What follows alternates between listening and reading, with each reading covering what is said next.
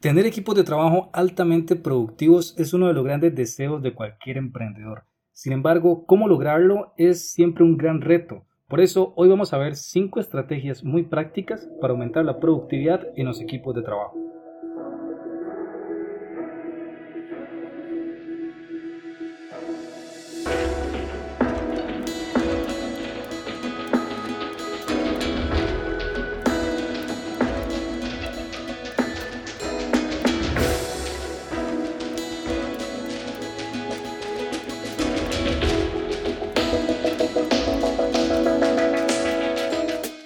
Hola, mi nombre es Ricardo Lizondo. Gracias de nuevo por estar aquí en el podcast. El objetivo de este espacio es básicamente compartirles información de valor, especialmente a todas mis amistades, amigos, familiares, con los que me encantaría estar más tiempo conversando de estos temas, estos temas que inundan mi vida día a día, porque básicamente es a lo que yo me dedico, al tema de emprendimiento, asesoramiento de negocios y crear nuevos proyectos. Entonces, hoy vamos a hablar de un tema que tiene que ver con productividad productividad básicamente va a ser de los temas que más hablo en mi podcast porque es en lo que yo más me enfoco, también por mi formación profesional. Entonces, hoy vamos a hablar de cinco herramientas muy prácticas para el tema de productividad y vamos a ir paso a paso desglosando cada una. La primera de la que vamos a hablar es checklist de trabajo. Entonces, comencemos a hablar de esta herramienta y veamos qué beneficios puede tener para nuestro negocio independientemente del tamaño del negocio. Los checklists de trabajo o listas de verificación son una herramienta muy poderosa y al mismo tiempo muy sencilla, que de hecho a veces las usamos sin darnos, cuenta, eh, sin darnos cuenta en nuestro día a día. Eh, una lista de verificación es básicamente como esto que hacemos cuando vamos al supermercado y escribimos qué es lo que vamos a ir a comprar. ¿Por qué lo hacemos? Porque de esa manera no olvidaremos comprar algo que es importante. Incluso también ahorita que estamos en este periodo de Navidad, algunas personas hacen una lista de, las, de, a quienes van a regalarles algo. Y entonces eso, usan esa lista para darse cuenta si ya compraron o no el regalo para, para esa persona. Todo este tipo de listas que nos ayudan a no olvidar algo nos pueden funcionar de una manera muy poderosa en el negocio.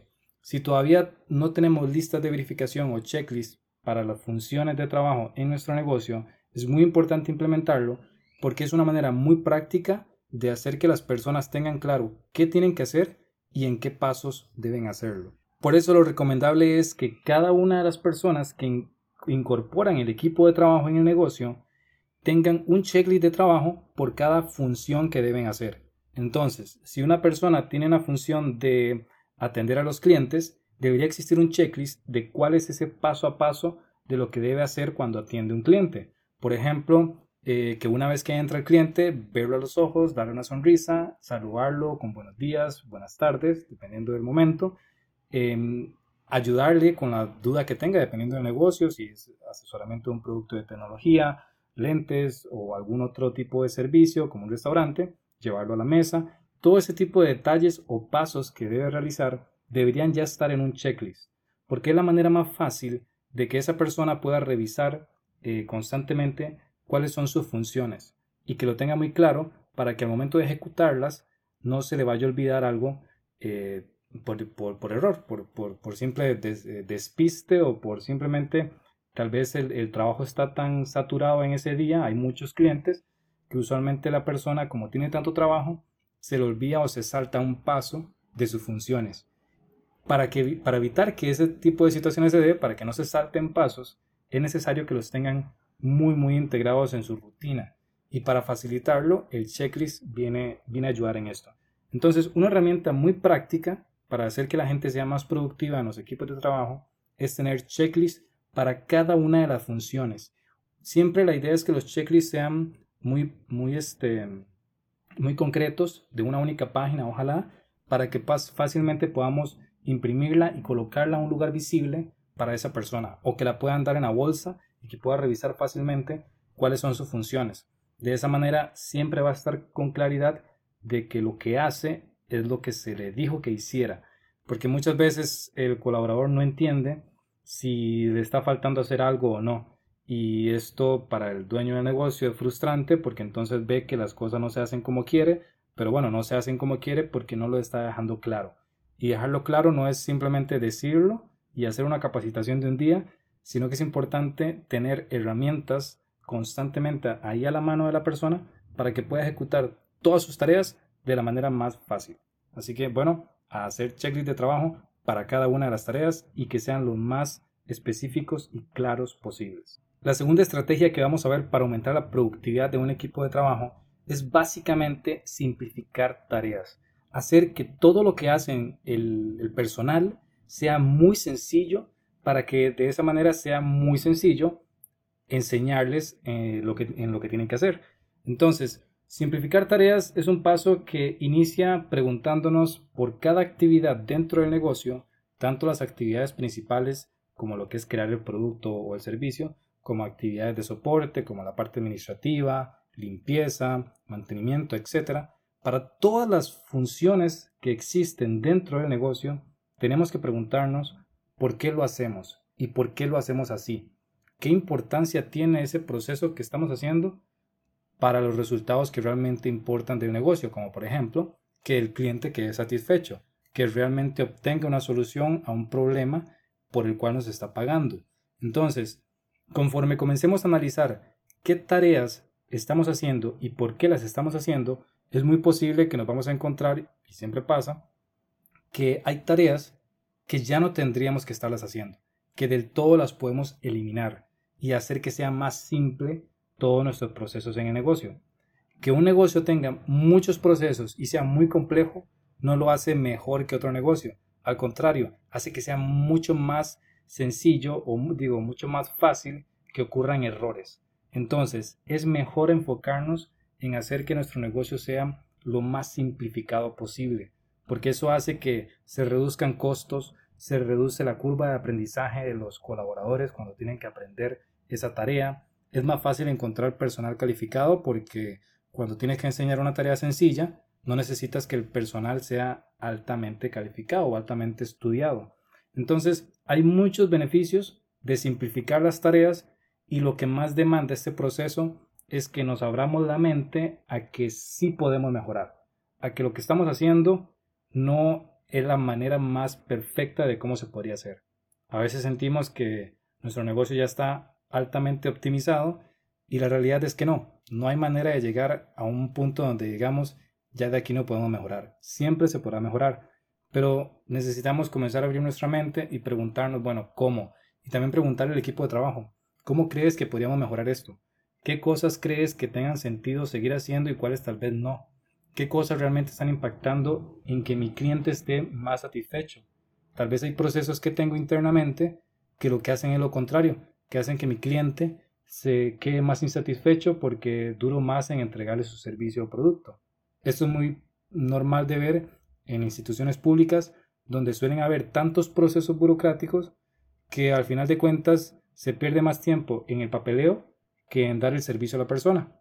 Entonces, aquí la meta va a ser eso, enfocarnos en simplificar todas las tareas de nuestro negocio, principalmente aquellas tareas que más difícil están haciendo eh, que nuestros colaboradores sean productivos, aquellas tareas que, que de cierta manera como que les cuesta más a nuestros colaboradores aprender. Y una manera de también simplificar tareas es automatizarlas.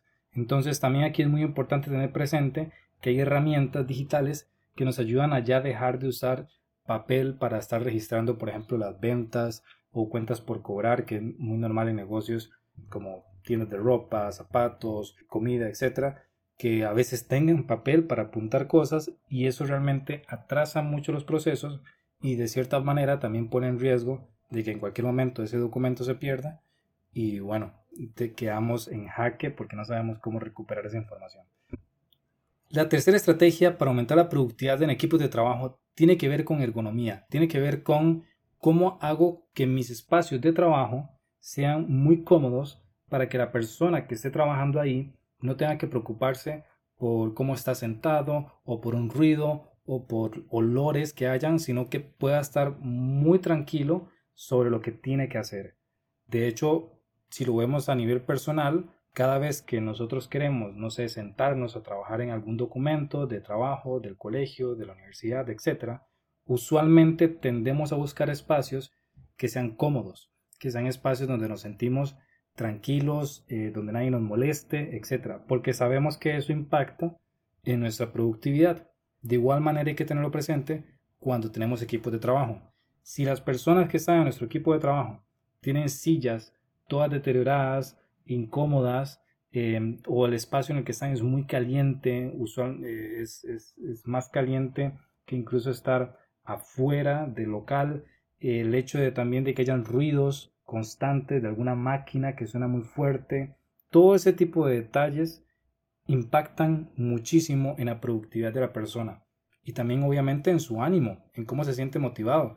Posiblemente esa persona cada vez que va a trabajar ya va como eh, de cierta manera desanimado porque sabe el tipo de ambiente en el que tiene que ir a trabajar. Entonces es muy importante que toda persona que trabaja con nosotros llegue motivada al lugar de trabajo. Y para hacer que llegue motivada necesitamos que ese lugar de trabajo literalmente los motive. Para ello bueno, tener una buena silla, sillas ergonómicas, es una inversión importante porque también es la salud de la persona. Entonces, tener sillas ergonómicas clave para poder trabajar correctamente. Si están trabajando de pie, también podemos tener algunas estaciones como algunos bancos altos donde la persona se pueda sentar cómodamente. El hecho de tener escritorios a la altura correcta, todo lo que tiene que ver con ergonomía lo pueden buscar mejor en internet, donde ya ahí se detalla más, por ejemplo, medidas que tienen que llevar eh, los escritorios, las sillas, em, para poder hacer que el espacio de trabajo sea cómodo según la fisiología de la persona. Entonces, una persona cuando está sentada necesita tener a la altura de los codos máximo el escritorio.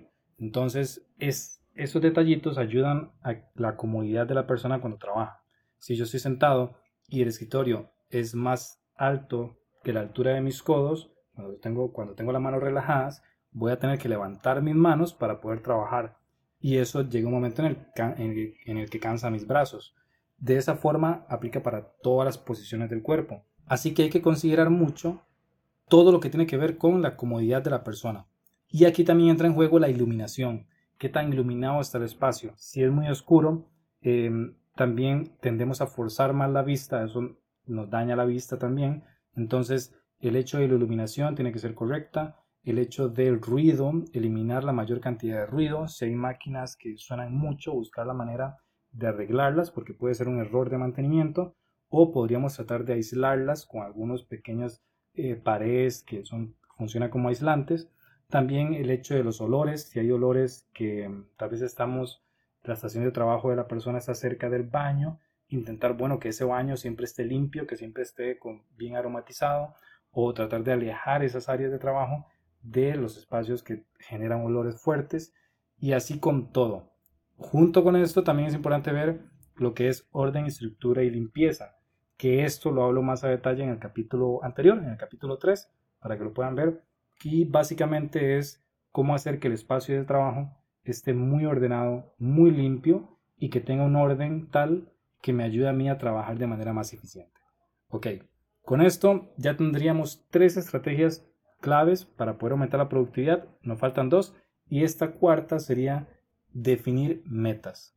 Definir metas básicamente es importante porque justamente se está viendo ya en, personas que renuncian a las empresas que una de las razones del por qué renuncian a las empresas y que ahorita es de moda casi renunciar a una empresa debido a, a tantas oportunidades que hay, incluso de manera digital, pero una de las razones de por qué la gente renuncia no es ni siquiera el dinero, eh, no es el salario que le pagaban, sino que sienten que no hay un norte claro de a dónde quiere ir la empresa. O ese norte que tiene no sienten que los inspira. Por eso es muy importante dentro de un negocio dejar claro hacia dónde queremos ir, qué es lo que estamos buscando con el negocio, cuál es esa meta que buscamos alcanzar a corto, mediano y largo plazo.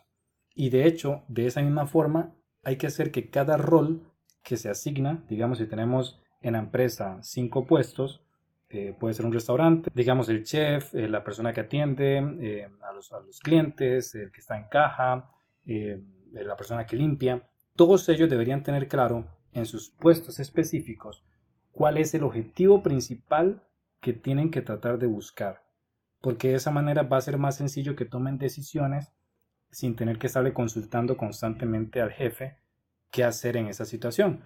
Es normal que si algún cliente llega y se queja ante un camarero, si el camarero no se siente empoderado, va a sentir necesidad de preguntarle a su jefe qué hacer con ese cliente que se está quejando. Cuando en realidad, obviamente no podemos tener listados todos los escenarios posibles que puedan ocurrir de un cliente que se queja, pero sí podemos tener claro cuál es el objetivo del camarero como tal para que tenga claro qué es lo que tiene que estar buscando con sus funciones. Y de esa manera cuando tiene que improvisar ante una situación incómoda, que esa improvisación vaya alineada a ese objetivo y por ende el resultado final sí sea de valor para el negocio, que sí vaya alineado a lo que el dueño de negocio está buscando con su empresa.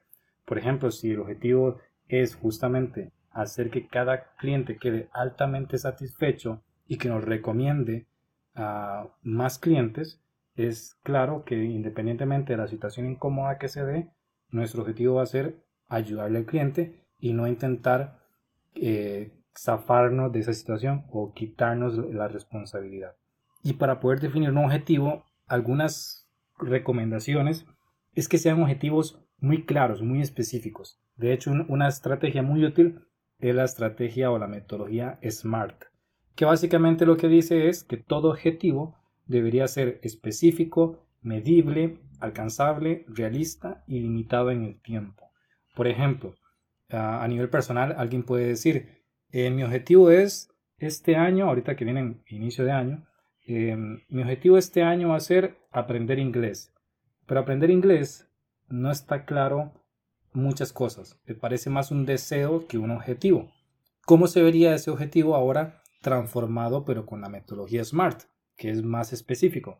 Entonces, por ejemplo, en este caso sería alcanzar el nivel B1 de inglés el 21 de mayo del 2023 practicando todos los días 30 minutos diarios en el app de Duolingo, que Duolingo es una aplicación para aprender idiomas. Entonces, en este caso, a diferencia del objetivo aprender inglés, este otro que acabo de decir es mucho más específico, me dice cuantitativamente cuál es el nivel de inglés que voy a buscar, que es el nivel B1, me dice cuándo es mi fecha límite para alcanzarlo, que dije que es el 21 de mayo, por ejemplo, y también me dice cómo lo voy a lograr, y es practicando todos los días 30 minutos también y en un app que, es, que la que mencioné sería Duolingo. De esa misma forma tenemos que tener claros objetivos para el negocio. ¿Qué objetivos tenemos? Eh, aquí es como mostrar cuál es esa catedral que queremos crear, pero que tal vez ahorita esa catedral que buscamos crear, que es nuestro negocio, tal vez en este momento solo son cuatro paredes pequeñitas, pero el colaborador, aunque esté en estas cuatro paredes, necesita verse inspirado de hacia dónde quiere ir el dueño de negocio. Y eso es mostrarle, bueno, esta es mi meta y quiero que me ayudes a alcanzar esta meta. Te unes a mi equipo, te unes a ese esfuerzo y ahí es donde tenemos que buscar inspirarlos. Pero para poder inspirar tenemos que tener eso, objetivos muy muy claros y una estrategia para poder hacerlos muy claros es la metodología SMART. Y finalmente, la estrategia número 5 para poder hacer más productivos nuestros equipos de trabajo es motivarlos. Esto parece tal vez obvio, tal vez para algunos emprendedores o dueños de negocio no es tan obvio, pero toda persona puede alcanzar altos niveles de productividad a nivel personal o a nivel de trabajo, etcétera, siempre y cuando esté motivado. No hay manera de que una persona desmotivada logras, logre alcanzar alto nivel de productividad porque simplemente no va a esforzarse eh, lo suficiente, simplemente va a estar como decaído. Entonces, tener motivado el personal es esencial, es un requisito obligatorio para poder ser productivos. Pero a veces en los negocios se nos olvida que esto está relacionado y casi que hacemos lo contrario, casi que intentamos desmotivar al personal porque intentamos asignarles más tareas de las que pueden hacer, intentamos reclamarles por el bajo rendimiento y básicamente creamos una atmósfera donde se sienten más como esclavos que como colaboradores, que como parte de un equipo. Por eso, antes de ser un jefe, tenemos que ser líderes. Y líderes implica que inspiramos a nuestros equipos, que inspiramos a las personas que están con nosotros, que hacemos que cada uno de los miembros del equipo logre alcanzar el mejor nivel posible que pueda obtener de sí mismo. Y este nivel es cómo podemos hacer que estén más motivados, cómo los capacitamos a que desarrollen mejor sus habilidades, sus talentos, cómo hacemos que se sientan inspirados por el trabajo que tienen que hacer día a día, que tengan claramente cuál es el objetivo que se busca alcanzar, lo que mencionamos en la, estrategia anterior, y así es como se va buscando que esa persona siempre esté motivada. Aquí, para poder ser líder, es importante tener presente que un líder, un verdadero líder, es vulnerable. Un verdadero líder es capaz de mostrarse tal y como es y es capaz de tener conversaciones que a veces los jefes evitan. Eh, está como comúnmente generalizado pensar que un jefe tiene que tener como una barrera emocional con sus colaboradores para que haya cierto respeto de por medio. Y aquí hay como dos conceptos mezclados de manera eh, errónea. Y es que para adquirir respeto de otra persona no tienes por qué ser una pared de sentimiento, de, sin sentimientos. En realidad, para obtener respeto de una persona, tienes que justamente dar respeto. Entonces, es importante sí que haya una barrera de respeto entre los colaboradores y la persona que es el jefe, pero para eso lo que hay que cultivar es respeto mutuo en toda acción y es respeto en cada pequeño detalle de cómo lo saludas, de cómo, de cómo lo miras, de cómo le respondes, de qué tipo de, conversaciones tienes con esa persona. Es importante el respeto y el respeto elevado a un punto en donde realmente se muestra que hay intención de ese respeto, de cada una de las cualidades que tiene esa persona y de cada una de las interacciones que tenemos con ellos.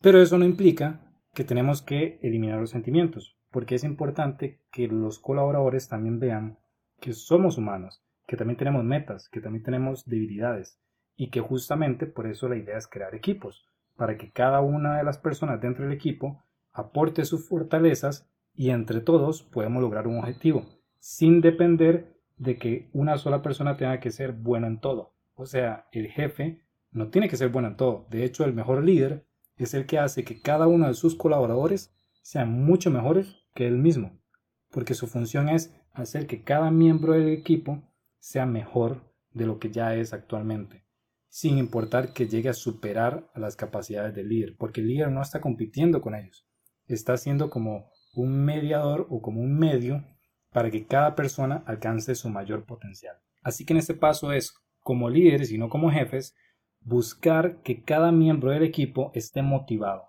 Motivarlo significa conocerlos, entender sus metas, sus debilidades, sus fortalezas, sus ambiciones, cuáles son sus sueños, cuáles son las cosas que más importan en sus vidas y cómo yo puedo poco a poco ir creando un ambiente en donde se sientan confiados en ser su mejor versión, en tratar de ir superándose cada día y en tratar de que ellos mismos intenten que sus compañeros mejoren. Ese tipo de ambiente es el que ayuda a que todos crezcan y automáticamente se vuelve más productivo porque justamente se crea un equipo. Y el equipo para que realmente se sienta fuerte necesita que haya alguien que constantemente cultive esas relaciones de la manera más efectiva posible y siempre muy, muy, de una forma muy respetuosa. Y adicionalmente, algo que podemos hacer para motivar más al personal es dar salario moral. Es decir, además de tener un salario económico por las tareas que hacen, es importante tener salario moral y el salario moral es todas aquellas cosas que yo puedo brindarle a las personas, a los colaboradores, que no representan un gasto económico tal vez de forma directa, pero que para el colaborador es muy valioso.